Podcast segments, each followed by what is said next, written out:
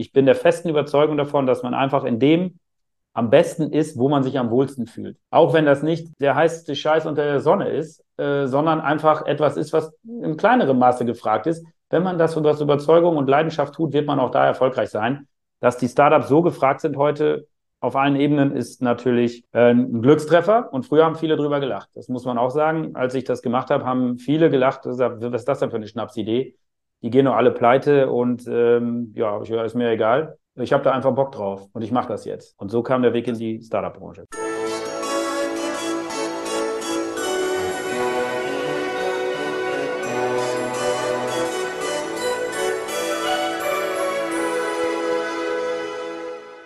Hallo und herzlich willkommen. Mein Name ist Marco Peterson und ich begrüße Sie zu einer neuen Folge des Königsmacher Podcast, dem Podcast der Versicherungsbranche mit den Besten von heute für die Besten von morgen. Mein heutiger Gast ist Netzwerker, Lösungsfinder, Kümmerer, Unternehmer und hat laut eigenen Aussagen Bock auf Versicherung. Was man auf der einen Seite sicherlich nicht so oft hört und auf der anderen Seite etwas ist, worauf seine Zielgruppe mit Sicherheit überhaupt keinen Bock hat, weil die einfach überhaupt keinen Kopf dafür haben. Denn der ist voll mit Ideen und jeder Menge anderer Sachen, die alle tausendmal spannender, wichtiger, interessanter als Versicherungen sind. Denn seine Zielgruppe sind Startups und Gründer. Und er ist Gründer und Geschäftsführer von Gründerfinanz. Die Rede ist natürlich von Holger Hegemann aus Köln. Hallo Holger, schön, dass du da bist. Hallo Marco, schön, dass ich da sein darf. Freue mich sehr. Ähm, ich habe doch recht, ne? die, die Zielgruppe hat nicht so großen Bock auf Versicherung oder habe ich das gerade einfach nur so unterstellt? Also ist ja die einzige Zielgruppe, die da keinen Bock drauf hat. Ne? Alle anderen, glaube ich, haben ja richtig Bock. Ähm, nee, natürlich voll richtig. Wer hat schon Lust, sich im alltäglichen Bereich damit zu beschäftigen? Ähm, da hast du schon vollkommen korrekt. Die haben andere Themen, wenn sie gründen und die Welt von morgen verändern wollen. Genau. Und dass du übrigens Bock auf Versicherung hast, habe ich gerade noch ganz unterschlagen in der Einleitung. Ist ja auch, wenn man bei dir auf LinkedIn auf deinem Profil geht, dann hast du einfach unter eurem Unternehmenswebsite, da steht nicht www.gründerfinanz.de, sondern Yippie Yeah äh, Versicherung. Ja, und wenn äh, du meinen mein, mein Header dir anschaust, dann siehst du da auch, dass ich das, was ich tue, liebe. Ne? Äh, den, und zwar den, den unbeliebtesten Beruf Deutschlands ausüben. Das stimmt. stimmt. Ja, du, du liebst ihn. Das ist einfach, das ist wirklich jedes Jahr, ne? Immer wieder in allen Ja, wir, kommen, wir schaffen es nicht, ne? Da weg. Aber wir geben nicht auf. Also wir tun alles dafür, habe ich letztes Mal in einem Vortrag auch gesagt. Vielleicht werden wir eines Tages nicht mehr der unbeliebteste Job sein, weil wir einfach so doch in vielen Stellen einfach echt einen, und viele Kollegen auch einfach echt einen guten Job machen. Das muss nur mehr gesehen werden. Ich glaube auch, ich glaube auch, also die Sache ist ja, bei dieser Studie ist ja immer, da wird, glaube ich, so allgemein Leute gefragt nach Versicherung, weil es gibt ja auch die anderen Studien, wo man fragt, so, okay, wie gut finden sie ihren Versicherungsansprechpartner, ne? egal, Makler, Vermittler oder was weiß, was weiß ich. Da sind die Leute ja sehr zufrieden, ne? Ja, ja, also, das ist interessant, dass da Studien gibt, weil genau das denke ich immer, wenn man einen persönlich fragt, wie bist du mit deinem zufrieden? Ja, happy. Und, und, und wenn man so allgemein fragt, was denkst du denn über den Job? Boah, alles Verbrecher, so ungefähr. Also dass das auf einen selber nie zutrifft, aber im allgemeinen Bild anscheinend dann bei, so von den von, von vielen so gesehen wird. Ja, das ist, das ist spannend. Ich finde aber auch immer spannend, dass nämlich, wenn man immer schaut, unbeliebteste Job ist ja immer Versicherungsbranche, ne? Die zweitunbeliebteste Branche ist immer äh, Marketing, Werbung. Die aber haben kein Problem damit. Weißt du, da sagt keiner, wir müssen irgendwas machen fürs Image unserer Branche, das ist denen vollkommen egal. Also ich finde, die, die arbeiten, aber, arbeiten aber stark daran, dass die uns den letzten Platz wegnehmen. Zweitletzter wird auch nicht so oft erwähnt wie der letzte, ist einfach so. Ähm, und ich finde, wenn ich das bei LinkedIn sehe, wie viel nervige ähm, ähm, Nachrichten man bekommt mit immer wieder diesem Vertriebsscheiß, sorry, äh, gerade dann aus der Richtung Marketing oder sowas, das nervt schon total und äh, da gehe ich davon aus, die arbeiten hart daran und machen uns Konkurrenz auf den unbeliebtesten Job. Das stimmt, aber genau das ist immer mein, mein, meine Aussage, weil es gibt genau diese, diese, ich nenne sie immer Schlangenölverkäufer, ne? Diese hier, buch mich und du hast dann jeden Tag drei Anfragen, was weiß ich, Zeug. Ähm, aber da, da hörst du nicht von Jung van Matt meinetwegen, die dann sagen würden, oh, wir müssen was machen für unser Branchenimage. Jung van Matt ne, sagt so, ja, wir machen gute Arbeit. Uns doch egal, dass es die schwarzen Schafe gibt. Und das ja. müsste man, glaube ich, in der Branche auch machen. Man sagt, ey, viele, ich kann, ich kann sagen, also alle, mit denen ich hier rede, ne, machen einen sauguten Job. Und äh, klar gibt's auch schlechte, aber ey, die meisten sind es nicht. Ja, ja, aber ich, ganz am Ende ist es, glaube ich, Transparenz. Unsere Branche ist sehr intransparent und ähm, da müssen wir, ich meine, es passiert ja auch immer mehr, äh, die, die, Digitalisierung und auch die Social oder die Kommunikation über Social Media, die, die, die bringt einfach viel mehr ähm, Informationen und, und Kommunikation nach außen. Und das ist, das ist das A und O, glaube ich, dass wir einfach da transparent in die Produkte bringen und auch als Berater diese nach außen ganz transparent mit allen vor- und Nachteilen beraten, weil die, die, wir haben genug zu bieten, was wirklich sehr wichtig und sehr gut ist. Da müssen wir uns hinter nichts verstecken ähm, und da muss man auch nicht schönreden, weil das, was ist, ist gut. Ja, und wir haben als Makler genug Auswahl. Das stimmt. Es ist, also es ist gut und es ist wichtig, was man macht. Ne? Also Versicherung hilft ja wirklich Leuten. Ne? Also das ist halt. Ja, absolut, ja, absolut. Hat, ähm, ja, aber wir, sind schon, wir, sind schon, wir sind schon im Branchentalk. erstmal, erstmal wollen wir noch ein bisschen über dich reden, bevor wir zur Branche kommen, zur Versicherungsbranche und zum Job. Ähm, deswegen ist meine, meine erste, meine erste richtige Frage im Podcast immer, stell dich selbst doch mal mit drei Hashtags vor und erklär, warum du die gewählt hast, warum die zu dir passen. Okay, also Hashtag 1 ist vielleicht, das hast du dann ja schon ein Stück weit äh, gesagt, was unsere Zielgruppe ist, eine Hashtag Startups. Ähm, der Grund war, warum ich das gewählt habe, ist einfach, weil, weil ich vor elf Jahren Startups gewählt habe. Ähm, nicht, weil ich wusste, dass es irgendwann mal erfolgreich sein könnte, sondern weil ich einfach Bock drauf hatte, ja, und zu sagen, egal, ich habe Lust auf diese Zielgruppe, ich möchte einfach mich dort entfalten und mit denen, mit denen zusammen groß werden. Da kommen wir dann auch äh, rüber zum zweiten Hashtag. Dann ist nämlich Liebe, was du tust. Ja, ich glaube, dass man nur der Beste sein kann, ähm, wenn man die Dinge, die man tut, auch wirklich sehr, sehr gerne tut und ähm, ähm, wenn man sie jetzt auch liebt. Und der dritte Hashtag ist einer, den wir auch sehr, sehr stark und sehr oft oder den ich auch oft kommuniziere. Da gibt es sogar eine Veranstaltung um diesen, diesen Hashtag. Das ist Hashtag Arschlochfreie Zone. Das ist im Grunde genommen eigentlich auch, der sagt so viel aus äh, für uns. Ähm, und den habe ich auch nicht irgendwie selber erfunden, sondern den habe ich auch von einem unserer Kunden, von auch sehr, sehr bekannten Kunden. Ähm, und der sagt im Grunde genommen aus, dass man auch in Vorleistung gehen soll und dass man, dass, dass, dass, ich bin der festen Überzeugung davon, wenn alle ihr Bestes geben, ja, ohne egoistisch zu sein, dass dann auch immer für alle was Gutes dabei rauskommt. Und ähm, deswegen arschlochfreie Zone. Das heißt, wenn einer da egoistisch nur mit eigenen Zielen reingeht und sagt, Hauptsache, ich komme hier gut raus und mache hier ordentlich Gewinn oder so, dann ist das nichts, wo wir, wo wir uns glücklich, ähm, äh, wo wir glücklich werden. Und deswegen sind wir großer Freund der arschlochfreien Zone, wo jeder sein Bestes reinwirft und einfach ähm, daran glaubt, dass dann am Ende auch für alles was Gutes äh, herauskommt. Das ist das, glaube ich auch. Ich glaube auch, wenn alle Leute was, also wenn alle Leute geben, wird im Endeffekt auch mehr für alle rauskommen. Ne? Also das bin ich voll überzeugt. Aber es gibt eine Veranstaltung, die heißt Arschlochfreie Zone. Wir haben darauf, also ich kann ja mal kurz die Geschichte zu ja. diesem Hashtag erzählen. Also wir, wir betreuen ja auch ein paar bekannte Startups oder ähm, sagen wir auch die, die, die äh, Jokolade zum Beispiel. Das ist ja auch ein, ein, Startup, wo Joko Winterscheid drin ist und noch ein paar andere, wo er auch ähm, investiert ist.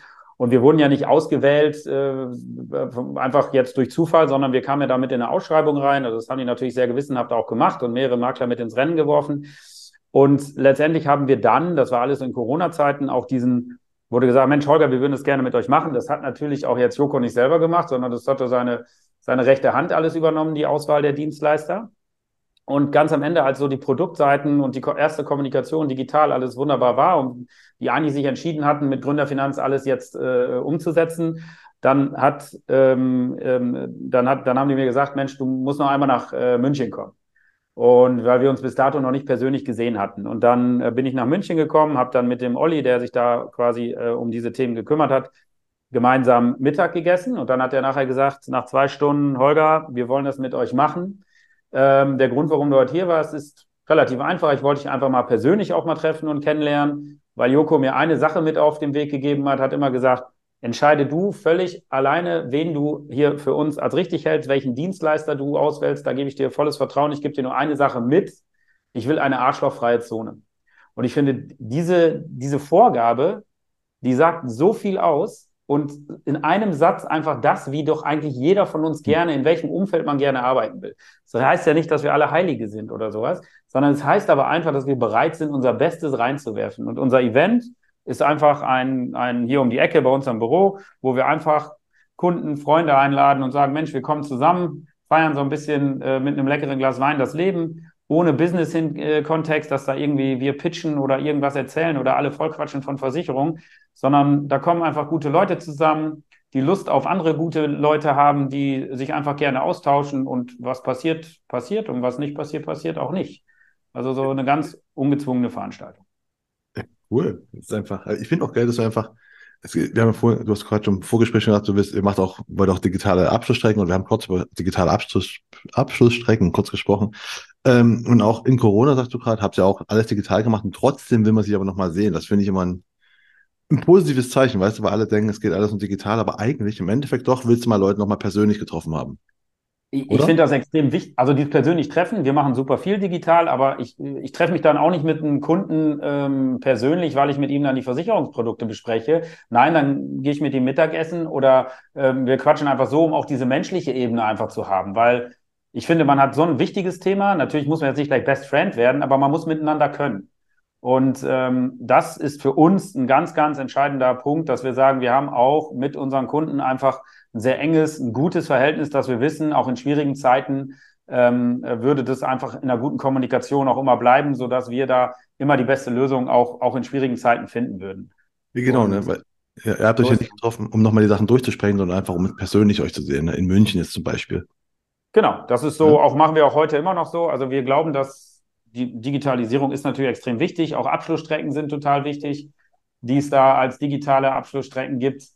Ähm, aber wir sind natürlich ein ganz, ganz, ganz großer äh, Freund davon, uns persönlich immer mit reinzubringen. Also uns quasi in die, ähm, uns als, uns als Mensch immer mit einzubinden, damit wir nicht austauschbar sind. Ich, finde es auch gerade super spannend, weil deine Zielgruppe halt Startups sind. Weißt du, denkt man immer so, das sind die, also man denkt, das erste so an Silicon Valley, weißt du, dann solche Leute und denkt so, die machen alles nur digital, aber nee. Die nee, die sind auch, das ist ja das Interessante. Man könnte ja denken, die, äh, die machen, also die verändern die Welt. Wir haben wir haben Ziel wir, oder wir haben Kunden, die wirklich in zehn Jahren eine sehr, sehr große Bedeutung haben werden, weil sie aus technologischer Sicht einfach gewisse Technologien komplett verändern werden. Auch ähm, uns im Bereich von Datenspeicherung, äh, im Bereich von Gesundheitsthemen oder sogar, wir haben jetzt eine Anfrage auch mal bekommen von einem Unternehmen, welches äh, äh quasi das Weltall ihren Arbeitsplatz ein Stück weit nennen wird und dort im Weltall in die Produktion gehen will von über 3D-Drucker, also total verrückt, ja. Also da, da, da, lesen wir auch manchmal Dinge, wo wir sagen, äh, krass, äh, das geht, aber ja, es geht. Und äh, das, die wollen aber am Ende einfach dann doch wissen, weil sie auch keine Lust haben, sich irgendwie mit irgendwelchen Internetseiten lange auseinanderzusetzen. Ich rufe eben da an, ähm, und dann kriege ich da die Informationen, die ich brauche, aber wollen natürlich trotzdem Tools an die Hand, damit sie jetzt nicht wegen den letzten Kleinigkeiten auch immer ähm, eine lange E-Mail schreiben müssen oder, oder sonstiges. Also der hybride Ansatz ist unser. Digital nutzen, aber menschlich, persönlich voll einsetzen, um nicht austauschbar zu werden, um zu sagen, dahinter stecken immer noch die Menschen, die allerdings sehr gute digitale Tools nutzen. Das glaube ich auch. Ähm, aber zu, zu den, zu deinen, ich habe es gerade mal aufgeschrieben mit dem Weltall und deinen Kunden, äh, das müssen wir mal, kommen wir später noch zu. Passt zu einer Frage, die ich schon vorbereitet hatte. Ähm, aber kommen wir jetzt mal zu einer anderen Frage, die ich auch immer stelle. Nach den Hashtags kommt immer noch das Emoji. Also wenn du eins wärst oder welche wärst, welches wärst du und warum? Also im, ich, ich, ich glaube, ich wäre ein Zwinker-Emoji, ne, wenn es so heißt. Ja, also das eine Auge zwinkert so ein bisschen, um einfach zu sagen, so, hey, man, man, man darf nicht immer alles zu ernst nehmen man muss auch mal über ne, immer ein bisschen, bisschen locker sein und äh, auch allgemein die Lockerheit bei uns im Berufsfeld, finde ich, darf auch nie verloren gehen. Dass wir sind alle, die ich immer kenne, alle Makler, die ich kennenlerne, auf Veranstaltungen, da denke ich immer, ey, was alles für coole Typen. Und manchmal verfällt man dann in so ein Berufsmuster, wo man sagt, so, jetzt stehe ich beim Kunden vor der Tür und muss auf einmal diesen stocksteifen Versicherungsmakler äh, darstellen. Und das sehe ich halt überhaupt nicht, ja ähm, sondern bei sich selber bleiben, auch mal über sich lachen können und, und, und, und immer auch mal mit einem Zwinkerauge ähm, in die Kommunikation gehen. Ne? Natürlich immer ehrlich, vertrauensvoll, klar, aber auch eine gewisse Lockerheit mit an den Tag legen. Und deswegen wäre, glaube ich, der Zwinker-Emoji äh, meiner. Aber meine Generation ist ja noch nicht, kommuniziert ja nicht nur über Emojis. Deswegen kenne ich die fünf Millionen nicht und musste einen aus diesen Klassikern nehmen, wahrscheinlich. Kann ich auch stimmen. Also sich selbst ernst nehmen, wie gesagt, hatten wir schon bei äh, Yippie Yeah, Versicherung oder der un unbeliebteste Job Deutschlands, ich liebe ihn. Ja. Erkennt ja, man ja, ja schon ne, in deiner. Außenkommunikation. Ja, absolut. Äh, ich habe jetzt mal noch, äh, jetzt kommen wir zu dem, zu dem Punkt, wo ich immer so vier Kurzfragen habe, so entweder oder Fragen. Und du sagst einfach was und warum. Was von beiden und warum. Ja? Das erste ist Früh- oder Spätaufsteher? Ähm, Spätaufsteher, aber muss früh. Ne? Kleine Tochter, äh, die nichts anderes zulässt. Äh, aber der Grund, dann früh aufzustehen, ist der einzige, der mich gerne zum Frühaufsteher, ähm, äh, weshalb ich jetzt gerne Frühaufsteher geworden bin. Also sonst aber auch gerne mal ausschlafen. Aber ist nicht mehr so oft möglich. Okay, wenn du wählen könntest, was würdest du nehmen? Unter Wasser atmen oder fliegen können? Fliegen. Äh, also so Superhelden war immer schon irgendwas, was ich, was ich äh, mega cool fand. Also so Superman. Ähm, und dazu, ich, mein, Name, mein Nachname ist ja, ist ja äh, Hegemann. Und ich weiß nicht, auch deine, äh, ne, die Generation von uns kennt eventuell da noch He-Man von früher, Masters ja. of the Universe. Ja, ähm, und den habe ich, den habe ich zum Beispiel immer so als, als, als, ich habe so ein Bild auf meiner Apple Watch von He-Man, ähm, wo ich immer, auch wenn ich auf dem Tennisplatz stehe und es wird eng, dann gucke ich kurz drauf und sage, alles klar, du musst jetzt zu He-Man werden. Äh, und ähm, da, da motivieren mich Superhelden mehr an der Luft als unter Wasser. Okay. Das nächste ist Benjamin Blümchen oder Chuck Norris? Hm. Ähm, gut, Chuck Norris, die Sprüche sind legendär. Ich habe sie nicht alle auf der Pfanne. Äh, deswegen, wenn ich mich, wenn ich, es gibt natürlich auch ein paar lustige Sprechpassagen von Benjamin Blümchen. Ähm, aber da, Benjamin Blümchen kommt wahrscheinlich bald noch mehr ins Rennen, wenn meine Tochter dann auch da mehr Hörspiele hören will. Aber im Moment würde ich mich noch für Chuck Norris entscheiden. Ich komme nicht auf, weißt du, warum ich auf die Frage gekommen bin? Nee wegen dir. Und zwar hast du mal irgendwann, ah. das ist mir gemerkt, du hast irgendwann nämlich mal geschrieben, dass Synchron. Benjamin Blümchen und Chuck Norris. Wir haben denselben Synchronsprecher. Exakt. Und das nämlich. Ja. Und, das, und der ist nämlich auch übrigens äh, Mitte diesen Monats gestorben. Das war oh. noch so ein Akt, also der heißt Jürgen Klickert. Ja, aber ist verrückt, ne? Die beiden, ja. also hat er, hat er gut gemacht. Ähm, und, und witzig, ich habe das aus dem Buch äh, Unnützes Wissen. Ja. Und, da habe ich dann immer mal, wo ich sage, da gucke ich mal rein und stehen wirklich super witzige Sachen drin, aber auch einfach Sachen, die sowas von unwichtig sind, aber trotzdem jedes Mal sagen, das ist ja krass. Also kann ich jedem empfehlen, ne? Das wäre, ach ja, da habe ich ja dann, ähm, kann ich jedem empfehlen, ne? das Buch Unnützes Wissen. nee, aber das ist halt auch ein guter Aufhänger. Ne? Wie kommst du deiner LinkedIn Strategie oder in Kommunikation, weil das ist halt ein guter Aufhänger, weißt du, wo ich dachte, so, ich habe es halt gelesen und so, was, hä? Und dann kommst du ja zu dem Thema, was halt einfach relevanter ist, ne? Aber der, der Header, also der, der, der Hook ist halt einfach so, Benjamin Blümchen und Chuck Norris haben den gleichen Synchronsprecher, denkst du, hast? Ja. ja, das ist, das, das ist halt, also wir, wir wollen schon, bei uns ist Kommunikation natürlich wichtig, aber sie soll trotzdem authentisch sein. Also ich, wir, ich sag mal, das, was ich schreibe, das soll auch aus mir herauskommen und auch so, wie ich es gerne schreiben will. Und wenn es jemandem nicht passt und der meint, es ist mir viel zu unprofessionell, was hat jetzt Benjamin Blümchen bitte mit Versicherung zu tun, ähm, dann, dann ist das okay. Ne? Aber äh, für mich ist das so wieder etwas, wo, wo ich einfach mehr Spaß an dem Job habe, wo wir sagen, liebe, was du tust. Hashtag, ja dann möchte dann, dann, dann macht mir das so einfach mehr Freude. Also ich habe immer gesagt, wenn der Job nicht so mir so Spaß macht oder die Branche mich nicht so sein lässt, wie ich sein will, dann muss ich die Branche verlassen und nicht mich verändern. Zum Glück sitze ich hier noch. Ja, das Gute ist, dass du kannst in unserer Branche so sein, wie du willst. Ne? Das, viele wissen es ja. nicht oder machen es nicht, aber ja. mit allen, ja. mit denen ich rede, die haben es gemacht und keiner hat es bisher bereut. Ja, ne? absolut. Also ähm, haben, kann ich voll unterstützen. Also seit wir Seid so, wie ihr am besten seid, ja, dann werdet ihr am erfolgreichsten. Genau. Und zum Thema erfolgreich, letzte Frage, entweder oder. Steve Jobs oder Elon Musk? Äh, tendenziell, also finde ich schwierig. Jetzt ist nicht so, dass ich bei beiden ähm, Sympathiefaktor hoch 1000 habe. Ähm, aber beides natürlich Visionäre, die man irgendwo auch braucht und die Veränderungen äh, mit sich bringen. Aber ich sag mal, Steve Jobs dann tendenziell noch mehr, weil äh, Apple mich doch in dem Alltag mehr begleitet als jetzt zum Beispiel Tesla. Ja. Ähm, nee, ähm, aber beides, du hast recht, beides vollkommene Visionäre, die einfach, das ist einfach so, das sind die beiden Startup-Gründer eingefallen, also für mich, glaube ich, die bekanntesten und die größten Visionäre unserer Zeit, oder? Würde Absolut, ich mal so sagen. Ne? Ich, ich, ich, weiß, ich bin ja so, bei uns steht das Thema Wert, Werte ganz weit oben, ne? Ja, und ich weiß. Jetzt, nicht so ganz, aber ich weiß jetzt nicht, beim Steve Jobs weiß ich noch weniger, aber man hört halt auch mal Dinge, wo man sagt, naja, äh, da wird, geht, geht Version immer mit Wert einher. Und das ist vielleicht auch gar nicht einfach, vielleicht geht das auch gar nicht, vielleicht muss man auch einfach manchmal äh, über Dinge drüber knallen, um was, um Veränderungen zu schaffen. Aber da, deswegen werde ich vielleicht da, äh, oder nicht nur vielleicht, deswegen werde ich das, den Bekanntheitsgrad nie erreichen, ähm, weil, weil einfach zu viele Dinge einfach einem zu schwer fallen, dann doch das so umzusetzen. Aber man braucht diese Menschen und hoffentlich äh, wird auch äh, Elon Musk dort einfach im positiven Sinne die Welt ähm, verändern und in neue äh, Sphären stoßen, sodass wir auch nachhaltig eine lebenswerte äh, äh Erde haben. Ja, das, ich glaube, ich glaub, der arbeitet schon dran. Das zwar auch einfach ein bisschen, also ein bisschen stark verrückt, aber ich glaube, es waren beide auch Steve Jobs. Aber ich von ihm gelesen habe, auch, er scheint auch, glaube ich, kein, kein ganz guter Mensch gewesen zu sein. Immer. Also, ne, der war, glaube ich, auch ein harter ja. Chef. Ja. Aber äh, also er hat halt Vision, muss man sagen. Und die hat Elon ja, Musk ja, ja, das ist auch schwer. Also, ne, was sie machen, machen sie schon außergewöhnlich. Genau. Ähm, äh, Vision. Was, was war denn deine Vision als Kind? Um mal zum Thema. Was wolltest du als Kind denn werden? Ich vermute, es war nicht ähm, Versicherungsmakler. Ah, was? Normalerweise würde ich ja jetzt immer sagen, Mensch, ich wollte hier Grisou, ne? Ich will Feuerwehrmann werden. Ich weiß nicht, Grisou kennst du dann. Ja, klar. Ja, vielleicht auch, ja. Nee, Holger wollte natürlich Versicherungsmann werden. Nein, natürlich nicht. Ich habe ehrlicherweise, so wie ich als Kind auch, also ich, ich glaube nicht weit in die Zukunft gedacht. Und das ist ja das Schöne, was Kinder eigentlich machen. Also für mich war irgendwie die Frage, was mache ich morgen und nicht, was mache ich morgen in zehn Jahren.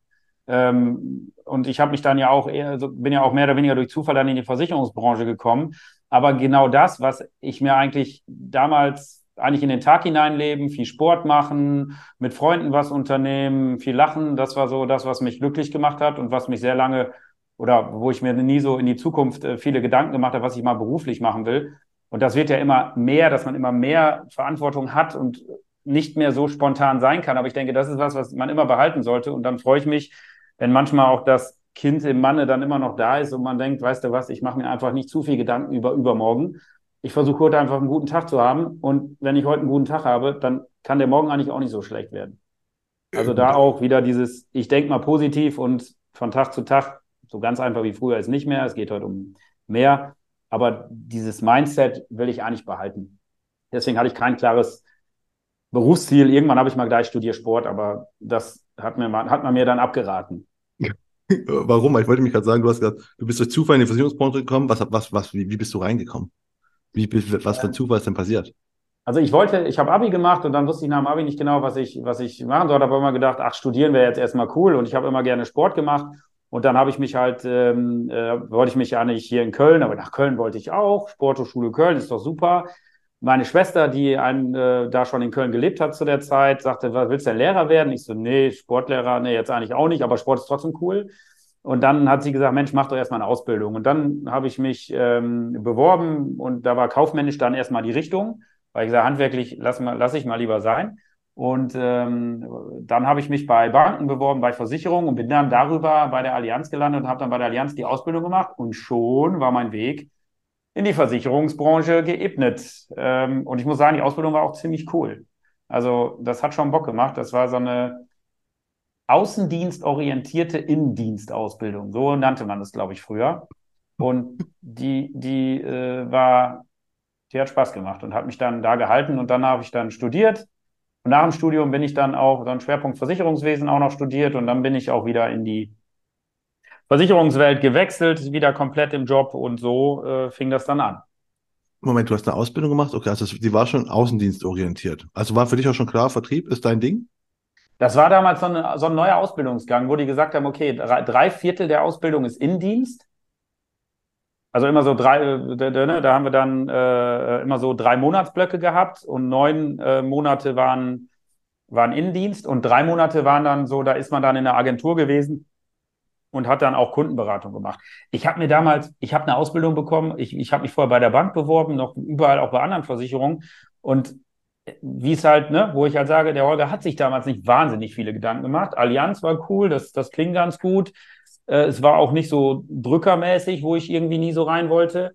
Und, ähm, und somit bin ich dann auch ein Stück weit natürlich im Vertrieb gelandet, habe mich aber stark gegen, also ich weiß noch, dass ich viele Vertriebsregeln, die es damals in der Schulung gab, ähm, mich überhaupt nicht dran gehalten habe. Und da bin ich auch ziemlich froh drum, dass äh, ich das nicht gemacht habe, weil ich mich nicht so ganz in dem, in dem, in dem, in dem Art des Vertriebs anpassen konnte, wollte, wie auch immer. Und du hast auch schon deine erste Kundenberatung dann quasi als in der Ausbildung gemacht?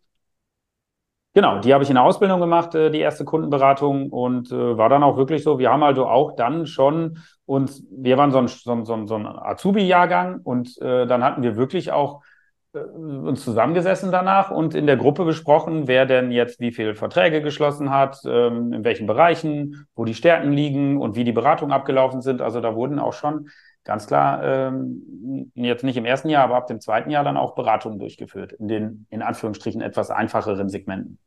Und weißt du noch, wo waren deine Stärken? Also hat man damals schon deine Stärken richtig erkannt? Rück, rückblickend gesagt? Also äh, stärken wir das produktseitig, glaube ich nicht, aber ähm, ich glaube, dass im Grunde genommen etwas, was, was, was mir immer schon ein bisschen gelegen hat, war so einfach die Kommunikation mit Kunden, ähm, die, die, die, ja, also dass man, dass, dass ich mich selber einfach in auch anderen oder unter anderen Menschen wohlfühle. Ja, und wenn ich mich wohlfühle, kann ich einfach auch viel mehr ich sein und viel authentischer sein. Und das liegt mir einfach ein Stück weit, dass es mir auch nicht schwerfällt, zu sehr in fremde Gruppen reinzukommen. Ähm, auch wenn der erste Schritt vielleicht immer ein bisschen schwierig ist in so eine fremde Gruppe rein, aber, aber ich traue mich das und dann, dann ist es schnell auch dann irgendwie entwickelt sich ja meistens immer sehr harmonisch. Und deswegen glaube ich, dass immer in diesen Gesprächen, die, die ich dann führe mit Kunden oder damals schon, dass ich glaube, dass eine gewisse Grundharmonie immer da war. Ah, okay. Und dann bist du, äh, du hast gesagt, Ausbildung gemacht, dann hast du studiert. Aber du sagst, es war also kein Studium in der Versicherungsbranche. Es war, ich habe äh, angefangen, ganz normal BWL an der Uni Köln zu studieren und habe allerdings da dann, ich sag mal, ich habe immer gesagt, an die Spo wollte ich, was habe ich dann gemacht? Dann habe ich bei Vorwärts Spo Fußball gespielt. Das ist ein Fußballverein hier in Köln, der von Studenten gegründet wurde, hatte also nichts mit der Uni zu tun, nur Studenten, die es gegründet haben und hatte so nie den direkt, ich hatte zwar Studiengang BWL, aber nie den direkten Draht mit meinen Kommilitonen damals, sondern hing dann doch immer an der Spo mit den Fußballern ab ähm, oder mit den äh, Sportstudenten viel. Und äh, die hatten aber einen ganz anderen Rhythmus als ich, was die, äh, was die äh, Prüfungen anging. Und somit wurde es dann irgendwann auch mal ein bisschen enger. Und ich habe gedacht, Mensch, das zieht sich jetzt. Habe ja auch beim Versicherer dann noch nebenbei gearbeitet, um das Studium zu finanzieren. Und da waren ganz viele an der ähm, FH in Köln und haben den Studiengang Versicherungswesen äh, belegt. Und dann bin ich äh, nach dem Vordiplom an die FH gegangen und habe dann äh, noch anderthalb Jahre an der FH da mein, meinen Abschluss gemacht, dann quasi BWL mit Schwerpunkt Versicherungswesen, dann ganz konkret.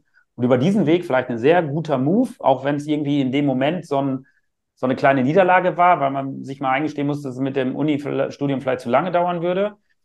Ähm, war das aber dann im Nachgang ein sehr, sehr guter Move, weil ich auch da äh, quasi meinen dann, dann Arbeitgeber kennengelernt habe, bei dem ich danach dann ein paar Jahre auch äh, gerne und äh, sehr lehrreich tätig war.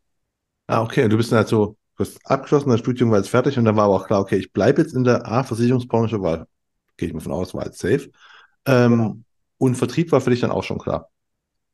Vertrieb war mir für mich ein Stück weit klar. Ich wollte aber jetzt nicht Vertrieb in der, also sehr, Vertrieb in der Form, dass ich jetzt mich unter einer Struktur gesehen hätte, sondern sehr frei, sehr, sehr frei in meiner Art, sehr wenig Druck, also auch keinen keinen klassischen ähm, Abschlussdruck in Form von, äh, wenn du kommst abends erst äh, zurück, wenn du, wenn du, wenn du 5XY abgeschlossen hast, whatever, sondern halt, äh, und da war das Makler-Dasein dann etwas, was mich sehr angesprochen hat. Und da habe ich dann so einen Sportmakler gefunden, äh, der auch Vorträge an der FH gehalten hat äh, zum Thema äh, Marketing.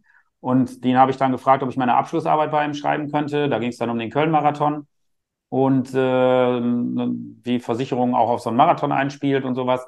Und dann habe ich da meine Abschlussarbeit geschrieben und dann hat er mich gefragt, ob ich nicht Lust hätte, da als Berater ähm, weiter zu bleiben. Und dann bin ich einige Jahre, ich glaube fünf oder mehr, sechs, sechs, sieben Jahre bei, ähm, bei dem Makler geblieben und habe dort sehr, sehr vieles mitgenommen und viel gelernt, was sich dann auch heute natürlich äh, sich bei der Gründerfinanz auch ein Stück weit widerspiegelt. Äh, zwei Fragen. Die eine ist natürlich, was hast du gelernt, wo du sagst, okay, das hat, das hat, hat dir geholfen. Und ähm, du hast beim Sportmakler, also Sportmakler heißt, ihr habt dich auf Sportveranstaltungen oder auf Sportler fokussiert oder was ist Ja, also das, das genau. Es ging auf, es ging, es waren, ich sag mal, die Kunden waren sehr, sehr äh, sportaffine Unternehmen. Ja, also äh, das waren dann natürlich auch viele Läufer, weil es sich viel um Laufsport gehandelt hat. Also waren es dann auch Laufveranstaltungen. Ähm, und ansonsten natürlich auch so Privatkunden, aber ähm, zusätzlich dann noch einfach ein sehr großer Anteil an Unternehmen, die irgendwie mit Sportbezug waren. Und da haben wir auch im Schwerpunkt die betriebliche Altersvorsorge gemacht. Ähm, und äh, das war so der, der Ansatz des damaligen Maklers, der da einfach sehr, ja, sich sehr, sehr gut positioniert hat, mit sehr guten Beratungskonzepten auch echte Mehrwerte in die Bereiche reingebracht hat in der BAV. Und das war deutschlandweit oder war ich ja, vermute mal? Genau, ja, das war deutschlandweit. Ja. Ah, okay. Und ähm, genau, und, und was hast du gelernt da, was du sagst, was du später mitgenommen hast? Also für mich ist es vor allem die, ähm, der, der Einsatz für den Kunden. Also was ich da gelernt habe, ist in der BAV, dass es eigentlich also wie wahnsinnig wichtig es ist, da wirklich äh, sich immer dafür einzusetzen, die Konzepte, die man für den Kunden erreichen will, auch bis, ich meine, es wird nicht immer klappen, aber dort wirklich zu, mit den Versicherern sehr lange, sehr, sehr fachlich auch zu argumentieren, um einfach die Vorteile, die wir doch dann durch die Beratung bieten können, auch letztendlich dem, dem, dem ähm, Kunden zur Verfügung zu stellen. Und das hat auch, muss man sagen, bei meinem damaligen Makler extrem gut äh, geklappt. Er hat halt wirklich sehr viele äh, tolle, tolle Konzepte ins Leben gerufen, die dann auch, weil er halt immer am Ball geblieben ist und sich sehr, sehr stark für die Kundeninteressen eingesetzt hat, so dass da manche Türen aufgestoßen wurden, wo man, wenn man zu früh aufgibt, vielleicht nicht ähm, ja, diese Türen aufbekommen hätte. Und das ist auch unser Ansatz bei Gründerfinanz, dass wir uns da einfach immer ein Stück weit mehr in die Rallye gehen und versuchen da wirklich hart, hart am Wind zu segeln, um am Ende immer das bestmögliche äh, Konzept herauszukriegen. Und wie, wie habt ihr damals Kunden gewonnen? Wir reden ja von 2010 ungefähr, ne? Würde ich mal sagen, so ungefähr. Wie, das, Social ja. Media war vermutlich mal kein Thema, oder? Also, nee, es gab eine gute Webseite, es gab da natürlich viele Flyer auf Laufveranstaltungen, es gab äh, viele Flyer in, ähm, in, in entsprechenden Fachzeitschriften oder, oder Artikel oder sowas.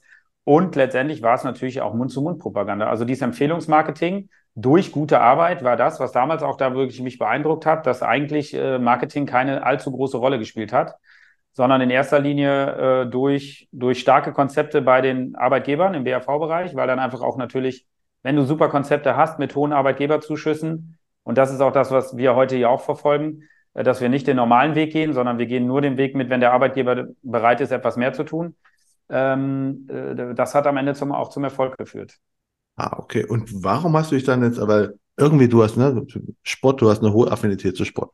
Du hast ja. äh, ne, Versicherung und Sport. Du, du bist so, wo du magst Sport, du kannst Versicherung und du bist bei einem Versicherungsmakler, der halt sich auf Sport fokussiert hat.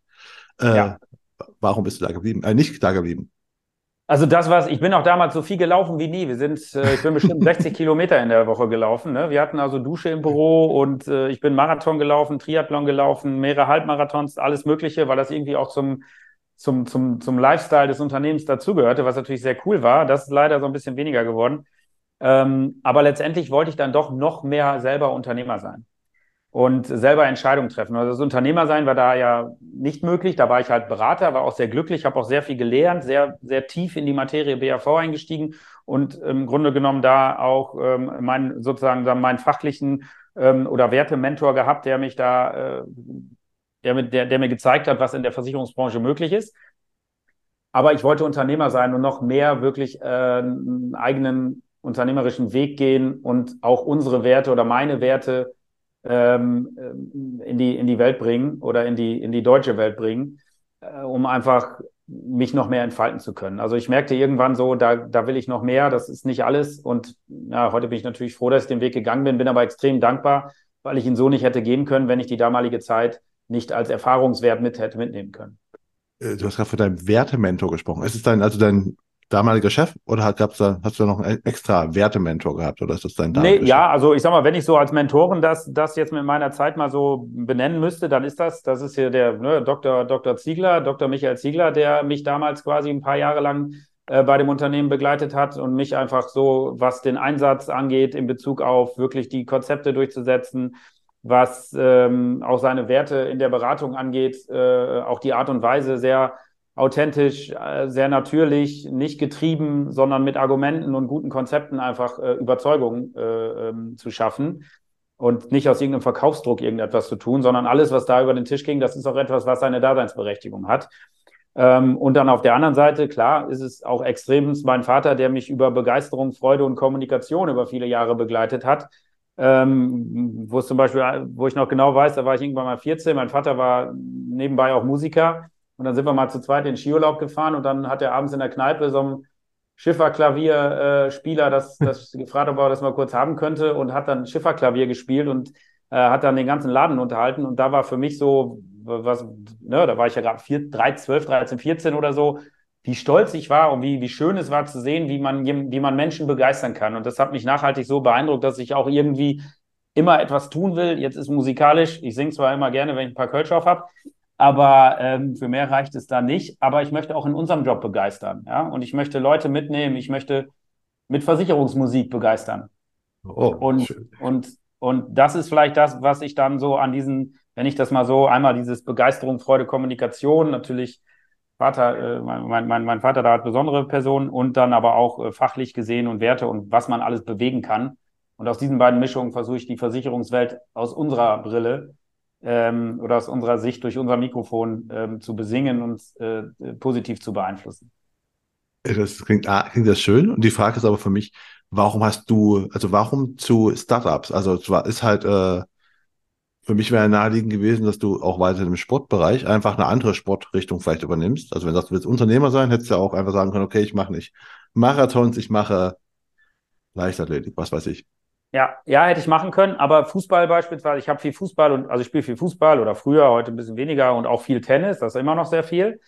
Das ist aber schon eine sehr schwierige Zielgruppe, wo ich glaube, da sind es dann oft da doch die ehemaligen Profis, die da drin sind. Und ähm, das war dann irgendwie, da habe ich gesagt, da habe ich keinen Bezug zu, also kein, keine Kontaktpunkte. Und ich habe mir einfach, und ich habe damals keine Analyse gemacht, welche Zielgruppe könnte jetzt besonders erfolgreich sein, sondern ich bin, ich habe einfach mal da gesessen und gesagt, ich möchte doch mehr was Eigenes machen, ich möchte Unternehmer sein. Worauf hast du Lust? Naja, junge Menschen, irgendwie so, dass, dass man da in einem, auch in einer jungen Kommunikation, ich war ja damals Anfang 30, als ich das dann ähm, äh, umgesetzt habe, oder ja, mit 33, 34.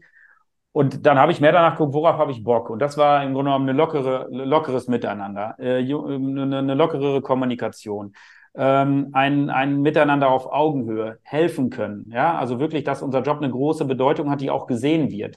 Und das habe ich dann irgendwann eigentlich gesehen in, in, in, in jungen Unternehmer, Unternehmerinnen.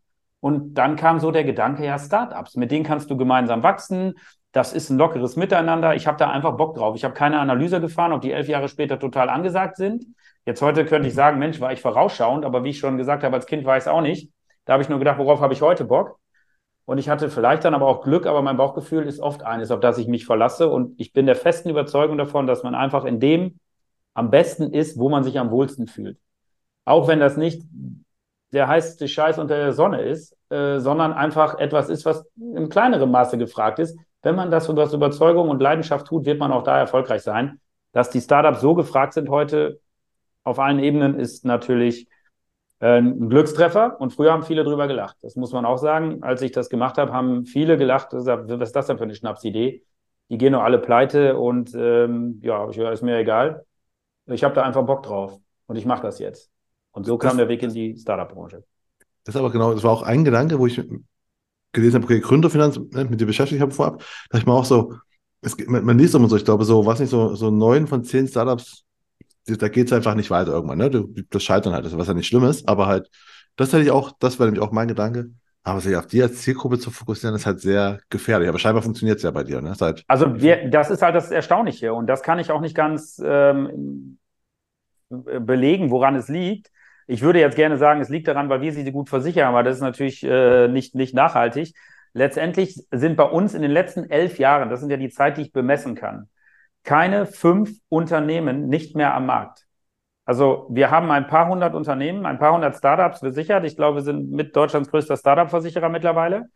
Und ähm, wir, wir haben keine fünf Unternehmen, die, äh, die aufgrund von Insolvenzen äh, nicht mehr aktiv sind. Also es haben vielleicht ein paar, da ist da nicht mehr so wahnsinnig viel dazugekommen, aber ähm, das sind ja nicht alle Unicorns geworden. Aber letztendlich ist es so, dass wir einfach diese Stornoquoten oder diese Insolvenzquoten überhaupt nicht haben. Und ich frage mich auch, warum. Und meine Begründung ist, ich glaube, dass gute, verantwortungsvolle UnternehmerInnen sich frühzeitig um die blöden Themen kümmern. Und zu blöden Themen gehört nun mal auch Versicherung. Und wer von Anfang an auch solche Kosten und unangenehmen Themen mit dem Blick hat, der ist nicht nur auf der Ebene gut, sondern hat auch auf anderen Ebenen was im Blick und ist sehr vorausschauend.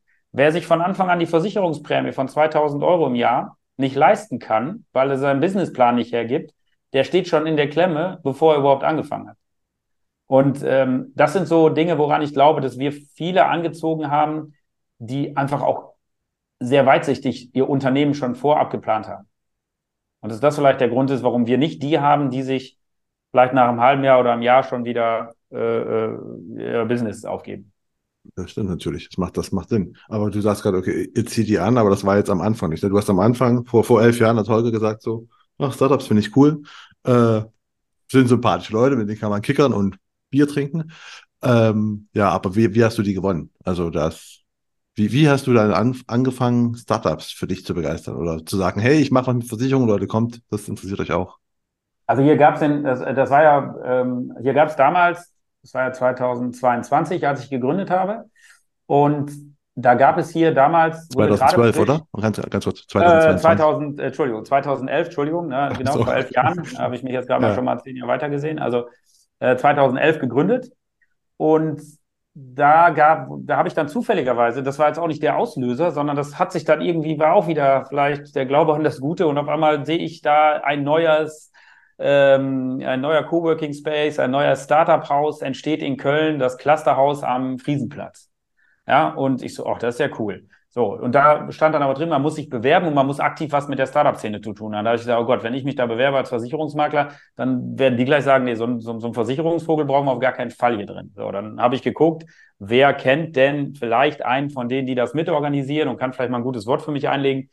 Ähm, und dann bin ich auf so eine Infoveranstaltung da gegangen und äh, ja, und habe mich da einfach vorgestellt und habe einfach gesagt, worauf ich Bock habe, dass ich da gerne auch mein Büro beziehen würde und saß dann als einer der ersten Mieter in einem 15 Quadratmeter Büro im ehemaligen Gerling-Konzern-Gebäude, also auch ganz witzig, auch alte Versicherungswelt, am Friesenplatz gegenüber vom heutigen 25 Hours Hotel äh, im Clusterhaus, so hieß es früher, das gibt es heute gar nicht mehr.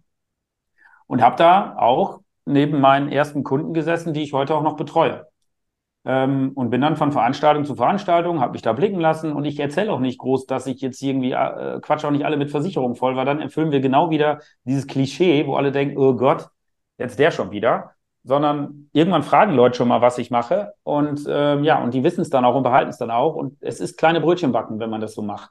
Aber es sind sehr, sehr, sehr leckere, nachhaltige Brötchen, weil man sehr, sehr, sehr lange mit diesen Brötchen eigentlich äh, äh, zusammen äh, Brote schmiert. Ja, also äh, das ist schon etwas, was wir, was wir äh, immer so machen, wo wir sagen, es geht nicht um die Geschwindigkeit des Wachstums, es geht um die Nachhaltigkeit des Wachstums. Und das ist unser Ansatz. Wir gewinnen Kunden und verlieren keine. Und der Name Gründerfinanz war aber von Anfang an klar oder ist der irgendwie erst entstanden dann mit? Nee, der war von Anfang an klar. Den, ah. da, äh, den, der war dann von Anfang an klar. Irgendwas, wo ich sage, das soll man im Namen erkennen. Holger Hegemann Versicherungsberatung hätte jetzt irgendwie mir vielleicht eine breitere Zielgruppe ermöglicht, aber hätte auch gar nichts gesagt. Und ich wollte mich mit allem, was ich habe, klar positionieren und sagen, ich bin nicht nur, ich sage nicht nur, ich bin Startup-Berater. Wir haben auch die Domain Startup-Finanz und was weiß ich alles auch gesichert. Also ich habe irgendwie 20 Domains rund um die, auch damals schon, vor, vor elf Jahren habe ich äh, da die ganzen Domains gesichert, weil einer meiner ähm, äh, Freunde, der mich auch am Anfang sehr eng begleitet hat, der äh, ist auch so Domainberater und der hat mir gleich direkt gesagt, die ganzen Domains brauchst du. Ähm, und, und somit haben wir dann das gleich auch schon so gemacht und ich bin da auch sehr happy mit. Wir betreuen auch heute Unternehmen, die nichts mit Startups sind. Wir betreuen zum Beispiel auch den Köln-Marathon, ja, oder rund um Köln, Hamburg-Marathon haben wir mal betreut. Da, da sind schon auch Unternehmen, die jetzt nicht gerade Startup-Charakter haben. Ähm, aber das eine hat ja, deswegen können wir das trotzdem, ne? Das ist definitiv. Aber ähm, nicht aber, sondern du äh, bist also eingezogen in das, in das Haus, wo auch die Startups einziehen. Sehr, sehr gut, muss man sagen. Also da sein, wo die Zielgruppe ist, hast du wortwörtlich genommen. Genau. Und ich bin, das war, ich, ich bin dann heute, also ein, ein Kunde von uns ist BetterDog. BetterDog ist so ein Zweitmeinungs, ähm, äh, Gesundheitsdienst, wo man Diagnosen einreicht und dann so eine, so eine Zweitmeinung bekommt, ob die OP jetzt nötig ist oder nicht. Äh, wird, ist auch mittlerweile bei ganz vielen Versicherern in die Krankenversicherung mit angebunden als Zusatzdienstleistung. So Services sind ja heute in der Versicherungsbranche ganz angesagt. Da haben wir damals auch bewusst die Türen mit aufgemacht. Und als ich dann vorgestellt wurde bei den drei Gründern von und GründerInnen von BetterDog, da haben die, glaube ich, äh, erst gedacht, ach du Scheiße, jetzt hier neben uns so ein, so ein, so ein, so ein Versicherungsvogel. Ich hoffe, das wäre ein cooles Startup-Haus. Und heute ist es so eine enge Bindung, also ist es dann auch schnell geworden. Die haben mittlerweile auch 200 Mitarbeiter ähm, und das, das, das ist einfach, ja, ich sag mal, das sind Business-Freundschaften, die sich da geschlossen haben und so verstehe ich auch Zusammenarbeit. Ja, das ist einfach schön, was sich daraus entwickelt hat und deswegen war jeder Tag, der am Anfang auch etwas anstrengender, äh, auch die finanziellen, wirklich langsamen Schritte. Ich habe im ersten Jahr glaube, 18.000 Umsatz, 18.000 Euro Umsatz gemacht oder sowas. Ne? Da haben wir ein Studentenleben weitergelebt.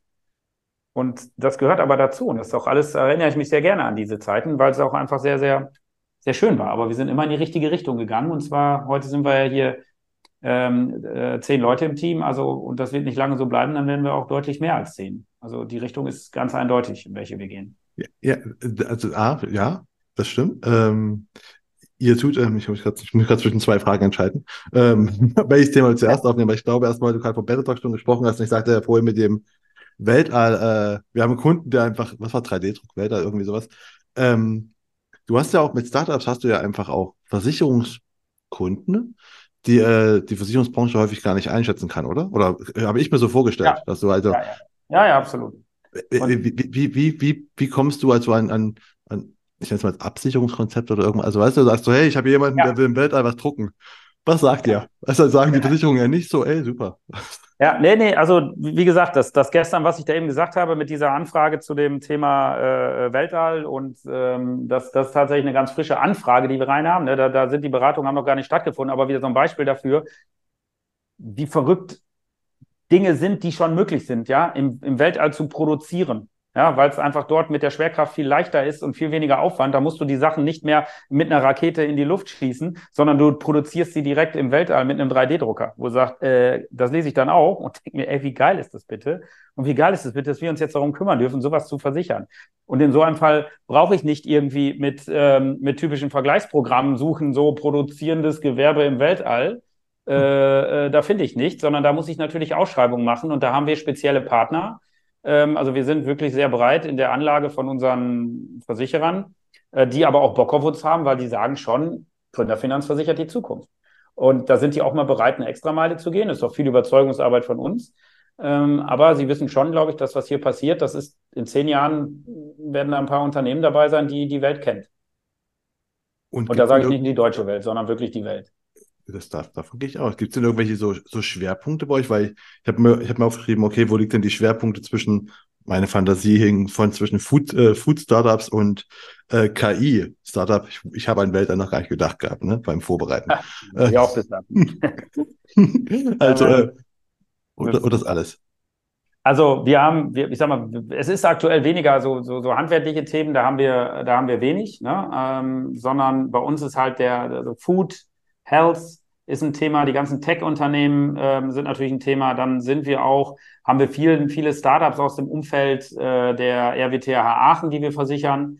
Ne, und das sind natürlich auch äh, krasse Unternehmen, die wirklich mit neuen Technologien, wo teilweise 20 Jahre dran geforscht wurde, die jetzt ausgegründet werden, ähm, die, die, die so ein Potenzial mitbringen, wo man sagt, naja, die, die haben natürlich auch entsprechende Finanzierung, äh, die aber nicht dafür gemacht sind, um ein kleines mittelständisches Unternehmen zu werden, sondern diese Unternehmen sind dafür gemacht, gewisse Branchen zu revolutionieren oder irgendwann nicht mehr da zu sein, wenn dann doch andere Unternehmen diese Branche revolutioniert haben. Also da, da gibt es dann auch so ein paar krasse Unternehmen, wo auch dann, äh, ich sag mal, ja, Ministerien oder auch ähm, Fördermittel, europäische Fördermittel eingesetzt werden, äh, weil man daran glaubt, dass das Standortsicherung Deutschland oder sogar Standortsicherung Europa ist. Und unsere Aufgabe ist auch mitzukommen. Ne? Also das ist, ne, wir, wir deswegen, wir haben ja achtmal Innendienst im Team, ähm, zweimal Vertrieb in Anführungsstrichen oder eigentlich nur einmal richtig Vertrieb. Ähm, das bin dann sogar hauptsächlich ich, wo ich sage, ich bin eigentlich der, der am meisten nach draußen in die Kommunikation geht, aber Vertrieb heißt nicht Kunden irgendwie Kaltakquise, sondern einfach beraten. Ja, das ist dann größtenteils meine Aufgabe.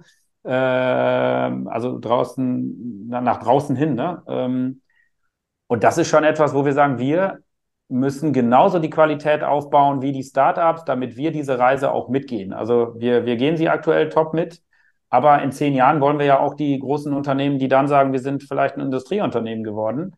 Da wollen wir dann ja nicht sagen, ja, dann geht doch jetzt mal zu einem anderen Makler. Nee, das wollen wir dann, das wollen wir dann können. Und dafür suchen wir uns ehrlicherweise deutschlandweit die, die für uns finanzierbar besten Leute. Und, und da haben wir jetzt auch eine neue Mitarbeiterin äh, gewinnen können, die zum Beispiel am 1.9 anfängt. Und das ist ein Rieseninvest einfach in unser Unternehmen hinein, ähm, wo wir sagen, wir kriegen, wir holen dann auch Top-Leute hier rein, die auch natürlich, äh, also die eine gewisse Vita haben und die uns weiterbringen sollen. oh, weil ich habe ja auch in Vorbereitung gesehen, ihr, ihr macht ja nicht nur Versicherungen in Anführungsstrichen, ne, sondern auch äh, Unternehmensentwicklung habt ihr irgendwann, ne? Also deine Kollegin äh, Stephanie Weidner? Ja, genau. Quasi, ähm, wie, wie ist das entstanden? Hast du irgendwann gemerkt, so, okay, nur die Absicherung reicht nicht. Ich muss die auch irgendwie noch anders an die Hand nehmen. Oder kam das von den, von den Startups, die sagten, hey, kannst du uns auch noch irgendwie anders unterstützen? Nee, man muss dazu sagen, also Stefanie Wein ist nicht nur meine Kollegin, sondern auch meine Partnerin und Mutter äh, unserer so, gemeinsamen okay. Tochter. Und sie hat im Grunde genommen, sie ist ja, es ist auch, sie, sie, sie gehörte damals oder wurde mal zu gewählt zu den 50 digitalsten Frauen Deutschlands. Ich bin natürlich sehr froh, dass ich sie in echt getroffen habe. Also sie ist so ein Brain in Sachen Digitalisierung und in Sachen Prozessentwicklung und hat uns dann als Unternehmen natürlich, ist dann, hat mal reingeschnuppert damals, da waren wir ja auch schon zusammen, also das, da, sonst wäre sie wahrscheinlich nie in die Versicherungsbranche gekommen, weil sie gedacht hätte, da will ich nicht hin. Ähm, aber hat das dann kennengelernt und sagte, boah, wie spannend ist bitte dieses Feld Versicherung, da kann man so viel bewegen. Und ist bei uns dazu gekommen, hat erstmal bei uns dann einige, ähm, viele wichtige Schritte und Maßnahmen ergriffen, um uns auch unsere Unternehmenskultur und all sowas zu entwickeln. Äh, macht das natürlich immer noch uns weiterentwickeln. Aber wir sehen diesen Wachstumsschmerz auch ganz stark bei vielen Startups, nämlich die wachsen alle schnell, aber man sieht schon, dass, ich sag mal so, mit dem ganz schnellen Wachstum, was viele an den Tag legen, auch so Themen wie Unternehmenskultur, Mitarbeiterfindung, Mitarbeiterbindung, ähm, eine Benefit-Welt erstellen, äh, technische Tools einsetzen, dass das manchmal schwer ist, das intern zu platzieren. Und da wollen wir eigentlich über Unternehmensberatung ähm, oder wir haben sogar jetzt einen Namen, das Unternehmen wird, äh, das, das, das, das äh, heißt Raketenberater. Ähm, da werden wir über die Raketenberater, äh, werden wir äh, diese Unternehmen unterstützen, auch mit Fördermitteln, weil wir auch eine Zulassung jetzt haben und Fördermittelberater sind. Also Unternehmensberatung mit Fördermittelbezug, um einfach die Probleme im Wachstum von Unternehmen intern, also nicht produktseitig, sondern im Aufbau mit unseren Erfahrungen, die wir auf so vielen Ebenen jetzt haben und mit der Power von Steffi, die sie einfach durch ihr Wissen hat, ähm, wollen wir da, wollen wir da eigentlich noch noch mehr Mehrwerte für unsere Kunden schaffen. Ja, könnt ihr auch, weil ich habe mir auch überlegt, du bekommst ja quasi zwangsläufig Einblick in viele Unternehmen, die alle wachsen, die unterschiedliche Stände haben. Also weißt du, so Startup, das gerade gründet, versus Startup, was sechs Jahre alt ist, die machen vielleicht nicht die gleichen Produkte, aber die haben ja irgendwie einen ähnlichen Weg. Und da dachte ich mir, dann kannst du auf jeden Fall die ja. Also ich dachte, es kommt dann einfach so logischerweise, dass die Kunden gefragt haben, so, hey, du kennst, du hast ja die beraten schon, du bist bei denen, die es seit fünf, zehn Jahren gibt kannst du uns nicht helfen? So rum hätte ich gedacht, kam es vielleicht. Indirekt machen wir es auch, also diese ganzen Empfehlungen, ne, red doch mal mit dem oder wir bringen halt Kunden mit äh, anderen Kunden zusammen oder mit anderen aus unserem Netzwerk. Also ich sag mal, das Versichern ist so, wo ich sage, das ist so unsere Pflicht, das müssen wir einfach richtig gut machen. Aber das Ganze darüber hinaus, Netzwerken, Kunden helfen weiter zu wachsen, Kontakte herstellen, Investoren suchen, mithelfen, äh, einfach das alles besser zu machen. Das ist, das ist die Kür, die wir on top liefern wollen, um uns einfach wiederum noch unersetzlicher zu machen, um zu sagen, hey, weißt du was, Gründerfinanz A, die versichern geil, das erwarte ich aber auch. Aber darüber hinaus, mega cool, die haben noch das und das und das und da mal mitgedacht, da wo wir es können. Also können es jetzt auch nicht immer, aber nicht einfach sagen, so versichern und Tür zu, sondern versichern und wo können wir helfen? Was können unser Netzwerk noch? Und das Netzwerk ist so, das macht mir total Bock, ja. Also ich, ich, ich, das ist so, das macht mir Freude und ähm, da anderen irgendwie Kontakte zu herzustellen und dann kommt ein Dankeschön ähm, und denen weiterzuhelfen. Und es ist ja am Ende des Tages auch für uns gut, weil wenn unsere Kunden wachsen, wachsen wir mit. Ja, natürlich. Ähm, du hast gerade, wir haben vorhin schon am Anfang mal über Benjamin Blümchen und Chuck Norris geredet und dann kam auch schon auf LinkedIn. Und ähm, du hast gerade gesagt, so, so viel Kundengewinnung ist eher so Kundenbetreuung. Was ist denn, weil Social Media, LinkedIn, hast du vorhin auf dem Vorgespräch schon gesagt, ist LinkedIn der einzige Kanal, den du nutzt, weil auch zeitlich gesehen und auch der relevanteste für dich. Ähm, ist das auch der Kanal, worüber ihr neue Kunden gewinnt, oder ist das eher bei dir das Netzwerk? Beides. Also wir gewinnen über unsere Webseite durchaus einige Kunden, weil wir in vielen Suchkriterien ganz gut gefunden werden. Ähm, dann ist äh, LinkedIn für mich absolut der Kanal, weil ich natürlich auch oft dann die Startups und Geschäftsführer, Gründer, Gründerinnen anspreche, die auch bei LinkedIn vertreten sind. Äh, und es macht mir auch Spaß, da zu kommunizieren. Also ich bin da, glaube ich, jetzt nicht so der Insta- äh, äh, Typ. Und die Zeit habe ich auch nicht, weil in erster Linie bin ich dann doch noch äh, Versicherungsmakler und Berater. Und das ist aber der Weg, darüber kommen Anfragen, darüber kommen auch viele Netz, Netzwerkanfragen. Also wir haben jetzt Kooperationen mit der Barmer zum Beispiel, ähm, ähm, wo die einfach auch sagen, hey, wir haben Lust auf die Startup-Welt, äh, können wir nicht irgendwie auch euer Wissen mit einbringen, wenn es zum Beispiel um D&O-Versicherung geht für Gründer. Einfach als Mehrwert, dass wir sagen, wir haben auch einen Makler, der kennt sich mit D&O-Versicherung aus. Ne? Also da, da haben wir, darüber kommt bei LinkedIn schon, passiert schon einiges. Und man wird gesehen. Also man glaubt gar nicht, die Anzahl der Klicks und so, das ist das eine, aber wie viele es doch sehen und das wahrnehmen. Ach, ja, dich habe ich schon mal, habe ich schon mal gehört. Also wie auch immer, vielleicht sitze ich ja auch hier drin gerade und darf diesen Podcast ähm, auch mitgestalten weil ich auch ein bisschen bei LinkedIn was mache. Ne? Also dadurch ist man einfach sichtbarer. Das stimmt, aber du machst halt wirklich, also ein bisschen ist bei dir, also äh, wie, wie oft, also hast du einen, man spricht um Redaktionsplan, hast du eine ganz klare, sagst, okay, ich will fünf Postings die Woche machen oder was weiß ich, oder wie läuft ja. dein LinkedIn-Plan ab? Also der LinkedIn, wir haben, mal, wir haben ja so, so, so eine Schulung auch mal mitgemacht. Ne? Da kann ich auch, das haben wir beim Andreas Bierwirt gemacht, den kann ich nur jedem empfehlen, dem mal zu folgen bei LinkedIn. Ähm, der ist total lustig, der denkt out of the box, ja, der denkt auch ganz klar, sei so wie du bist. Der hat uns hier ein super Setting auch im, für, für, für unseren Medium, Medienraum eingerichtet, dass wir auch einfach gute Qualität auf Bildern und sowas bieten und gute Videos und sowas. Aber ganz am Ende hat er natürlich auch gesagt, klar, ihr müsst optimalerweise ein, zweimal die Woche, aber das wird schon hart. Da habe ich gesagt, naja, was ist schon ein, zweimal die Woche? Aber ein, zweimal die Woche ist ganz schön viel, wenn man auch wirklich sich Gedanken darüber macht, was man schreiben will und nicht einfach nur schreibt, irgendwie ein Bild reinsetzen und sagt, schönes Wetter heute äh, oder heute regnet, habt ihr alle eine, habt ihr denn alle äh, eine ordentliche äh, äh, Versicherung, falls es irgendwo mal reinregnet oder sowas. Ja, also das muss schon alles Sinn haben. Ähm, also was wir machen, wir wirklich, da, darüber muss ich Lust haben zu sprechen. Und das merke ich, ist nicht einfach, auch nicht einmal in der Woche. Aber wenn es dann drei Wochen nicht passt, passt nicht. Wenn ich nichts zu sagen habe, habe ich nichts zu sagen. Ja, also ich habe Grunde genommen, was heißt nicht zu sagen? Ich habe in dem Moment, ich habe in der Kommunikation mit einem vor Ort immer was zu sagen. Ja, das ist, da könnte ich tausend Geschichten von der Gründerfinanz erzählen. Aber manchmal sitze ich da und will was schreiben und merke einfach, ist nicht der Tag zum Schreiben heute. Vielleicht auch, weil ich gedanklich gerade weiß, wir haben ganz andere Dinge zu tun, die viel wichtiger sind. Ein Beispiel, wenn der, ich habe einen Kunden, sehr wichtigen Kunden auch von uns, der hat mich mal irgendwann angeschrieben, der hatte einen Schadenfall und hat uns nicht erreicht und wir haben auch nicht zurückgerufen. Und das ist natürlich überhaupt nicht unser Serviceanspruch.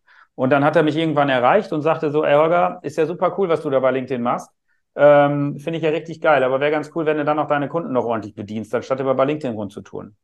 So, und das ist auch ganz klar genau das in der Einordnung, wo ich sage, so, das habe ich auch ganz genau das darf nicht passieren. Ja, jetzt haben wir in dem Fall Bahn ist ein sehr wohlgesonnener Kunde, der hat das auch da ein bisschen mit dem Augenzwinkern gesagt.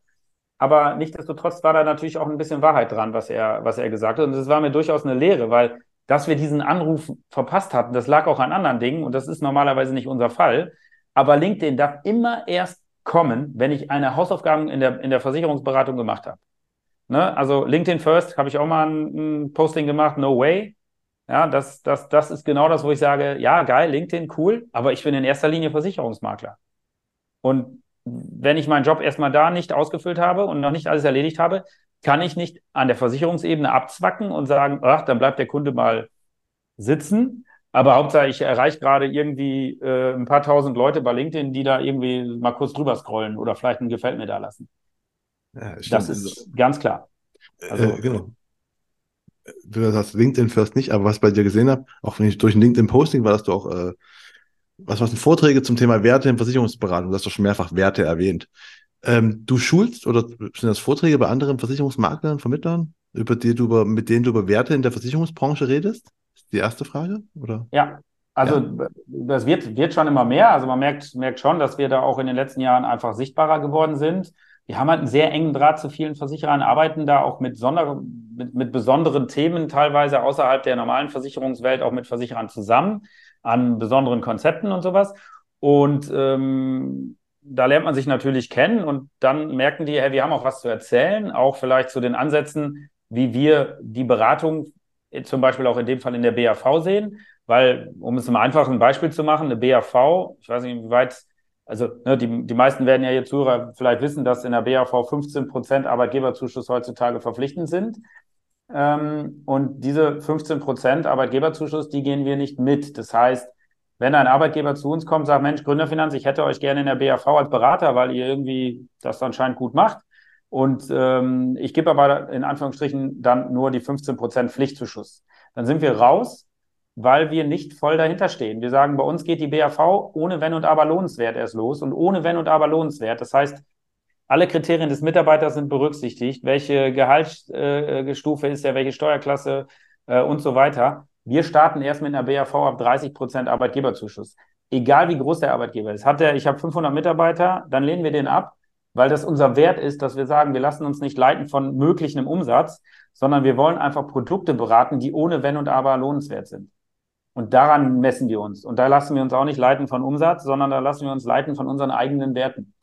Und ähm, da nehmen wir dann auch Arbeitgeber mit, sagen, wenn ihr uns wollt, dann geben wir euch tausend Gründe, warum es Sinn macht, die BAV besser zu bezuschussen, auch als Marketing-Tool.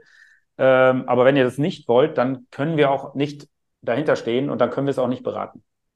Das ist schon ein Wert, weil ich, meine zweite Frage zu den Werten wäre nicht, was, was sind denn deine Werte? Einen hast du gerade genannt, also, wo du sagst, okay, wir wollen nicht das Minimum, sondern das Optimum für die Kunden. Mal. Genau, wir wollen also diese, den, den Wert, dass, dass das, was wir wirklich, die Produkte so gut sind, dass sie sich auch lohnen, und damit ich mich einfach wieder, wir reden wir über die Hashtag Arschlochfreie Zone. Ich möchte mein Bestes reinwerfen und glaube, wenn ich mein Bestes reinwerfe, das auch und alle das dann tun und die andere Seite auch, dass dann für alle was Gutes ähm, rauskommt. Was kann ich als Bestes einwerfen? Neben einer hoffentlich sehr guten Beratung einfach auch die Produkte pushen. Ja, ich habe die Möglichkeit über Kostenstrukturen über ähm, äh, äh, Arbeitgeberkooperationen zu sagen, wir machen für die Mitarbeiter die Produkte besser. Das ist mein Bestes, was ich dann reinwerfen kann. Ähm, und und ähm, dazu ist es das dann natürlich auch ähm, Authentizität, die wir, die wir sehr, sehr stark haben. Äh, wir haben auch so einen, so einen ne, Respekt auch und dem ganzen Team gegenüber, Ehrlichkeit, ähm, offenes Wort immer haben, dass wir wirklich sagen, ich sag mal, auch da sind die Hashtags einfach Liebe, was du tust. Das möchte ich auch, dass, dass das Team hier in, im größten Teil mal, mal sehr gerne hier arbeitet und sehr gerne für die Gründerfinanz arbeitet und hinter den Werten der Gründerfinanz steht. Das ist uns ähm, sehr, sehr, sehr, sehr wichtig. Also, äh, dass wir das hier sehr ausgeglichen haben und jeder morgens aufsteht und sagt, geil, äh, habe ich ein, oder, oder nie aufsteht und sagt, Mensch, oh, ich habe überhaupt keinen Bock auf den Laden. Ähm, aber du gerade von eurem Team redest, du hast vorhin auch gesagt, ihr habt jetzt, äh, endlich eine gute Mitarbeiterin gefunden. Die, ich habe mich gefragt, ist es bei euch schwer? Äh, also bewerben sich bei euch viele und ihr müsst quasi, ihr sucht nach Werten oder ist es auch bei euch genauso wie überall so ein Nachwuchsmangel? Weil ich finde, ihr macht, ihr habt halt eine, ihr habt einen coolen Auftritt und äh, Startups klingt halt, also aktuell halt mega sexy, ne? Deswegen ja, denke ich ja. mir so, bei, bei, euch, bei euch rennen einfach so junge Makler euch quasi die Tür ein. Nee, ganz so ist nicht. Aber du hast gesagt, endlich eine gute gefunden. Da muss ich natürlich direkt einschreiben. Wir haben schon viele gute. Also äh, wir, wir, wir haben hier ein, ja. ein, super Team, ja. Also wo ich auch echt äh, stolz drauf bin, dass, ähm, dass wir so ein, so, ein, so ein tolles Team hier an Bord haben. Ähm, aber wir haben natürlich jetzt eine weitere Rakete äh, äh jetzt dazu, die einfach so viel Power mitbringt wir kennen sie auch schon, ähm, weil, sie, weil sie im Grunde genommen auch vorher äh, uns auch auf der anderen, von der anderen Seite heraus betreut hat. Und äh, sie selber dann irgendwann auch gesagt hat und es ist irgendwie ein Gespräch so entwickelt hat, wo sie sagte, so, ich habe richtig Bock für Gründerfinanz zu arbeiten, weil sie natürlich auch den Alltag bei uns schon so ein bisschen miterlebt hat, ähm, wie wir arbeiten, wie wir miteinander umgehen, was uns wichtig ist, was für Ziele wir erreichen wollen. Ne? Also wir wollen wirklich na, wir haben noch sehr, sehr viel vor. Wir stehen aus meiner Sicht absolut am Anfang von dem, wo wir hinwollen. Ähm, und wir wollen wirklich die Versicherungsbranche nachhaltig verändern. Und wer da Lust auf die Reise hat, der wird auch, der, der, der muss natürlich viel mit reinwerfen, ja, also viel Leidenschaft, viel, viel, ähm, auch viel Wissen, ja, also das ist uns, Qualität ist A und O. Ähm, aber den wollen wir auch mitnehmen auf die Reise und nicht irgendwann sagen, so schönen Dank da, dass äh, ich als Gründer jetzt da oben in der Rakete sitze und ähm, sondern dann, nehmen, dann, dann, dann möchte ich alle mit an Bord nehmen. Und für alle soll das in ihrem Leben etwas sein, wo sie sagen, geil, dass ich bei Gründerfinanz war. Das hat mein Leben besser gemacht. Und zwar auf mehreren Ebenen. Ich war glücklich, ich bin finanziell gut aufgestellt. Das spielt alles eine Rolle. Ja, das ist der Wunsch meines Unternehmens oder der Gründerfinanz, dass ich irgendwann sage, es hat auch viele Menschen glücklich gemacht, nicht nur unsere Kunden, sondern auch, dass die sagen, die, die hier gearbeitet haben, es war genau der richtige Weg und ich möchte bereue, ob man länger oder kürzer da war, ganz egal. Die Zeit bei Gründerfinanz bereue ich nicht. Das ist einfach das und auch respektvoll, wenn man mal auseinandergeht, auch auseinandergehen. Ja, also, ich sag mal, eine aschofreie Zone definiert sich vor allem über die schlechten Zeiten. Dass man da auch einfach äh, äh, bereit ist, sein Bestes zu zeigen, seine beste Seite zu zeigen. Ein guter Übergang zu, zu ich habe immer noch so, wir sind, wir sind relativ fast bald am Ende, aber ich habe immer eine Frage und es passt gerade zu schlechten Zeiten, weil bei dir klingt alles so, äh, gerade nach so, so eine, eine, eine, eine, eine Erfolgsstory durch und durch. Aber ähm, es gibt ja auch immer so, so, so Rückschläge, ne? Schlechte Zeiten, was du gerade sagst. Ähm, was waren da so, kannst du so einen großen Misserfolg oder ich sag's mal Learning, ja? weil so Misserfolg ist immer so, so, so negativ behaftet. Ich meine, wo du irgendwie eine Idee hattest, irgendwas zu machen und dann gemerkt hast, so, hat überhaupt nicht funktioniert. Also was, was einfach, ich sag mal, wir sind jetzt elf Jahre am Markt. Ich glaube, man hätte in elf Jahren schneller wachsen können. Ähm, ich weiß nicht, ob das dann so nachhaltig gewesen wäre. Das heißt, schwierige Zeiten hatten wir schon genug, weil es natürlich mit so kleinem Wachstum, wenn man am Anfang wirklich so ganz viele kleine Startups gewinnt, ähm, dann ist das ein sehr, sehr lang, langwieriger Weg, den man geht. Und äh, das ist durchaus eine Zeit, durch die muss man erstmal durchkommen, aber die prägt auch, auch stark. Und die zeigt einem einfach auch, dass ja, nicht, dass du trotz, äh, solange die Richtung die richtige ist, dass das dann trotzdem der richtige Weg ist. Und somit hatten wir kein Momentum, wo ich sage, da haben wir eine völlig falsche Entscheidung getroffen. Ich glaube, wir hätten manchmal noch schneller wachsen können. Ja, vielleicht wir haben wir an der einen oder anderen Stelle, hätte man das noch ein bisschen besser machen können, aber jetzt diesen, diesen ganz großen ähm, ähm, Fail oder, oder, oder Fuck-up oder sowas, äh, den, den haben wir, den habe ich jetzt nicht und ich hoffe, dass er auch ähm, nie kommen wird. Ja, aber die Angst davor, und das ist halt auch genau das, wir halten jetzt auch den Vertrieb sogar noch etwas bedeckt, weil wir in erster Linie, also ne, natürlich machen wir Vertrieb, aber dass wir sagen, als aller, allererstes müssen die Prozesse intern stehen. Deswegen haben wir auch so viele, die im Innendienst arbeiten. Weil erstmal muss alles im, In äh, oft wird einfach nur Vertrieb gemacht und hinten rappelt es dann irgendwann.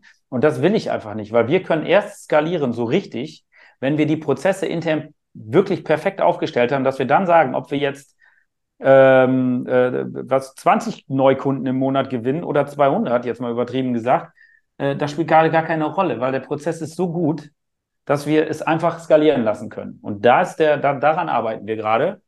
Äh, und zu sagen, der interne Prozess muss so gut ausgeklügelt sein, dass wir es skalieren können.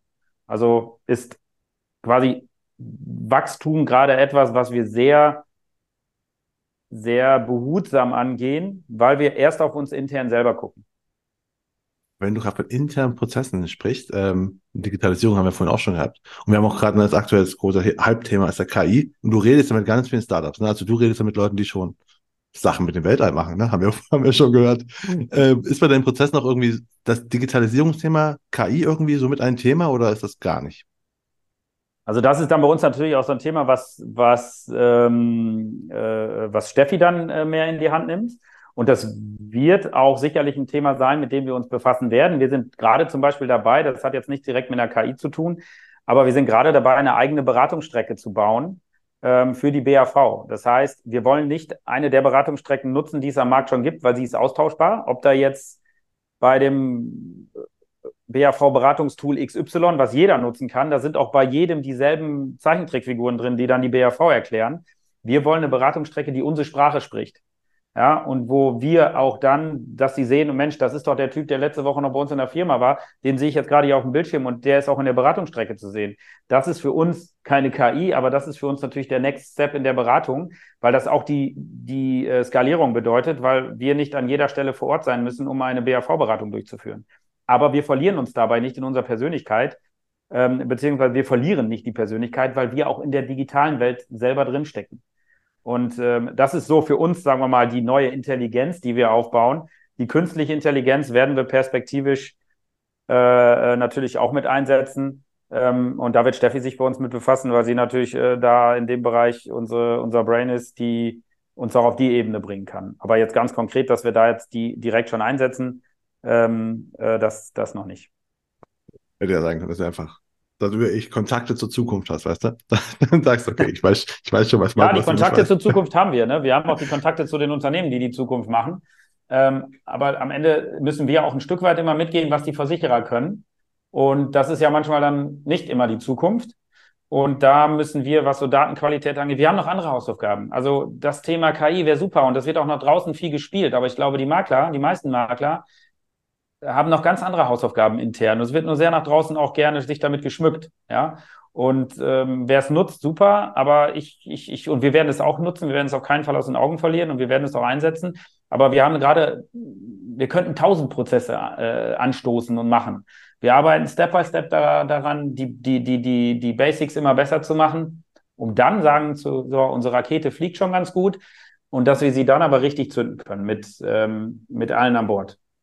Wo du gerade sagst, klar, du hast ja quasi den Kontakt zur Zukunftsarbeit, Versicherungsbranche, wie, wie ist denn eigentlich der, ist der Gap noch so groß in der Versicherungsbranche, wenn du quasi Daten, ne? Wir haben gerade von Datenstrecken geredet und äh, kannst du schon alles automatisieren mit Versicherern? Also ich, ich denke mir so, du redest auf der einen Seite redest mit Leuten, die irgendwas im Weltall machen, ne? Also die sind wirklich ganz weit vorne. Und auf der anderen Seite, die Versicherungsbranche redet gerade viel von Digitalisierung. Ich höre aber immer wieder auch so von so, ja, im Hintergrund ist nicht alles so ganz digital. Ist das so? Also hast du so, so, so, so ein also Dr. Jekyll, Mr. Hyde Ding, weißt du? So, so, so ja, ja, ja. zweigespaltenes Ding. Ist das so? Ja, ist, also ich glaube schon. Natürlich äh, sehen wir, das gucken wir auch nicht ganz hinter die Kulissen, aber ich, und ich, ich war jetzt auch gerade auf einer, auf einer richtig tollen Veranstaltung vom InsurLab Germany. Ähm, und da waren auch die Gotha und die Zürich, die wirklich Vorträge gehalten haben aus ihren IT-Abteilungen raus. Und ich habe schon das Gefühl, die bauen jetzt eigene IT-Abteilungen, also die haben mehr eigenes äh, äh, Fachpersonal intern und nehmen nicht irgendwelche Dienstleister, die das machen, die dann vielleicht nach drei Jahren wieder weg sind und ausgetauscht, sondern die bauen das Know-how von innen jetzt auf. Und das ist total wichtig. Ne? Aber sie haben natürlich große ähm, IT-Landschaften, die du auch nicht von heute auf morgen mal austauscht, aber der Mut, es einfach mal ein Stück weit schneller zu machen und zu tun, der ist natürlich gefordert. Aber ich sehe schon, dass viel passiert, aber ich sehe auch, dass für mich das Wichtigste wäre, dass alle mal, äh, auch die Versicherer, mehr auf einem auf einer Welle reiten und nicht, nicht so in unterschiedlichen Systemen unterwegs sind, damit wir als Makler wieder am Ende so viel mehr Systeme bedienen müssen, äh, um, um, um, um auch, weil wir nun mal als Makler ja mit vielen arbeiten, dann sagen zu können, wir packen dann wieder 20 unterschiedliche Systeme in unser eines. Da wäre wär, wär schöner, wenn die Branche Hand in Hand geht. Ähm, das war auch lustig, habe ich dann an so einem, so einem Rechtsanwalt da erzählt. Da habe ich gesagt, Mensch, wieso können die sich nicht absprechen, dass sie dann ähm, alles gemeinsam machen mit einem System und er sagt, ja, dürfen die nicht, Compliance und äh, solche Themen, oder sagt, okay, oder ihr Wettbewerb, äh, Kartell, nee, Kartell. Ähm, und da denkst du, ah ja, gut. Man sieht die Dinge, die dann auch manchmal so einfach erscheinen, sind sie dann doch nicht. Ja, also sie sind dran, aber es, da darf noch mehr passieren. Also ja. du kannst ja mal einen Versicherer hier reinholen und mal sagen, ob der mal richtig auspackt über die ja, mal spannend. Ich habe einen anderen Podcast, wo ich mit Versicherungsvorständen rede. Also, ich werde, ah, ja. ich mal, ich werde mal drauf ansprechen. ähm, äh, aber jetzt sind wir schon fast, fast am Ende. Ähm, dann habe ich immer drei, drei Fragen an meine Gäste. Und zwar, die erste ist immer so, was denn für dich der beste Tipp in deiner Anfangszeit war, den du bekommen hast? Und der vielleicht immer noch für dich Gültigkeit hat. Also, ehrlicherweise gab es, gab es jetzt gar nicht eine, eine, eine, eine Person, wo ich sage, habe ich da einen ganz, ich sag mal, da muss ich meine Schwester tatsächlich heranziehen. Ähm, dann ist es doch natürlich eine Person, sogar eine sehr wichtige Person, die mir damals gesagt hat, als ich Sport studieren wollte und sie vielleicht dann gesehen hat, naja, der lässt sich gerade einfach nur äh, ein bisschen treiben von Fußball spielen, Tennis spielen und ein bisschen, bisschen äh, Spaß auf, auf, mit, mit Sport haben. Und die hat mir dann gesagt, ähm, Holger, mach doch mal lieber erstmal eine Ausbildung und gucke einfach mal, wie dir das gefällt. Also hat sie so, den Schubser mich von, von der einen Sache so mal in diese andere Sache geworfen. Und äh, ich war zwischenzeitlich, als das mit dem Studium BWL dann nicht so lief, auch mal kurz so ein bisschen sauer gesagt, Mensch, hätte ich mal Sport studiert und du hast mich da hier jetzt in diese äh, andere Welt reingebracht. Und heute bin ich extrem dankbar, weil ich mir ehrlicherweise nichts Cooleres vorstellen könnte, als die Versicherungswelt, ähm, ja, dann, um meinen Vater wieder mit reinzuziehen, wenn wir schon so familiär sind, musikalisch mit äh, Versicherungswissen zu bespielen. Ähm, somit ist es meine Schwester, die mir den Tipp gegeben hat, überleg doch mal, ob Sport wirklich das ist, was du dir unter Sport vorstellst, oder ob du nicht mal erst mit einer kaufmännischen Ausbildung anfängst und mal guckst, wo die Reise hingeht. Ähm, und der Vorteil ist übrigens noch, ich habe schon mit irgendjemandem darüber geredet, ich habe auch eine Ausbildung gemacht, bevor ich studiert, studiert habe. Wenn du studiert hast und, und danach eine, und, äh, nee, andersrum, mit einer Ausbildung hast und studierst, bekommst du einfach Studentenjobs mit mehr Geld. Also, ja. Ne? Du bist, ja. das ja. muss man aber so von der wirtschaftlichen Ebene auch betrachten. Also, ja, das stimmt. Also ich habe ja beim Versicherer gearbeitet, war ja Versicherungskaufmann und somit habe ich natürlich dann auch äh, äh, ganz, ganz, äh, war das, war das Studentenleben dadurch auch ein bisschen finanziell etwas leichter. Genau, ist noch so ein kleiner Nebeneffekt. Ähm, aber ja. was hättest du denn gerne am Anfang deiner Karriere schon gewusst, was du jetzt quasi so über die Jahre erarbeiten musstest? Also quasi, wenn es der, der jetzt erfahrene Holger mit dem Anfänger Holger sprechen könnte. Ich bin früher, wenn ich das, früher bin ich sehr, bin ich sehr stark, habe ich mich leiten lassen von dem, okay, also nehmen wir es mal wieder das Thema BAV, äh, betriebliche Altersvorsorge. da bin ich früher froh gewesen, wenn ein, wenn ein äh, Arbeitgeber gesagt hat, ja, okay, wir geben überhaupt einen Zuschuss. Da bin ich dann sehr, sehr demütig wieder gesagt, ach toll, danke, ich darf hier, vielleicht klar, ich hatte auch noch nicht die Anzahl der Kunden, da war das Selbstverständnis noch nicht so da, aber ich würde viel mehr die eigenen Werte auch noch mehr mit in die Produktgestaltung mit einbinden, so wie wir das heute tun und sagen so, ich, es geht nicht darum, einfach nur zu beraten, sondern es geht einfach darum zu beraten, wo ich hinterstehe, ja, zu 1000 Prozent hinterstehe und dann auch die, die, ähm, die Stärke zu haben, auch mal Nein zu sagen. Es prägt so sehr und es macht so authentisch, dass wir, ähm, also, und das macht, das gibt mir ein Selbstvertrauen und ein so gutes Gefühl, dass ich glaube, dass das auch einfach rüberkommt in der Beratung. Und dass man dann vielleicht am Anfang auch mal ein, zwei, dreimal mehr Nein sagen sollte, wenn einem dann das so nicht passt und nicht sagt, hm, habe ich jetzt ähm, ein bisschen, ein bisschen äh, äh, ja, den Kunden nett angelächelt, aber eigentlich fand ich das doof, was der gesagt hat. Ja, dann, dann ist das auch nicht der richtige Kunde.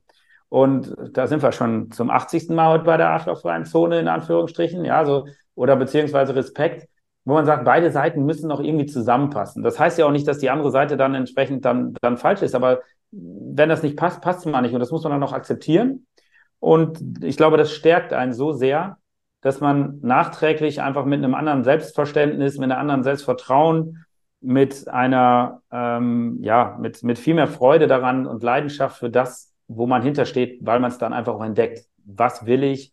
Wohinter stehe ich? Und wo soll unsere Reise hingehen? Und das haben wir im Laufe der Zeit gelernt. Vielleicht muss man es ja auch erst lernen und kann es nicht vom ersten Tage an.